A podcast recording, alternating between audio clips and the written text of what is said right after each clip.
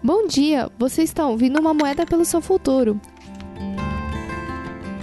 Hoje é dia 27 de maio de 2021 e a carta de hoje é Sekhmet. Sekhmet, a deusa egípcia do Sol com a cabeça de leão, é conhecida como aspecto destrutivo do Sol.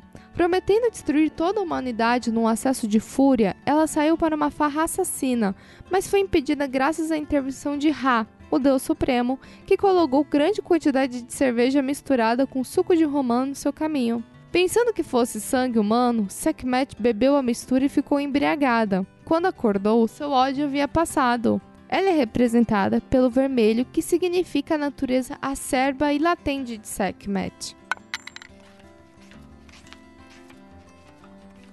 Sekhmet salta para dentro da sua vida para ajudá-la a lidar com a raiva. A raiva sua da outra pessoa faz com que você se sinta mal? Você a teme porque lhe ensinaram que não é bonito ter raiva?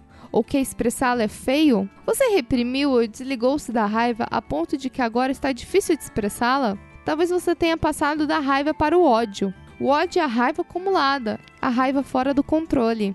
Pode ser que você esteja em ebulição o tempo todo e não saiba como tirar a panela do fogo. Sekhmet diz que a raiva faz parte da nossa força como mulheres. Não desperdice a sua raiva. Aprenda a expressá-la de modo que possa ser ouvida. Aprenda a transformá-la em algo que te fortaleça e te dê energia. O caminho para a totalidade será mais vital quando você fizer da raiva sua aliada. Leve essa carta com você. Que tenha um ótimo dia. Nos vemos amanhã.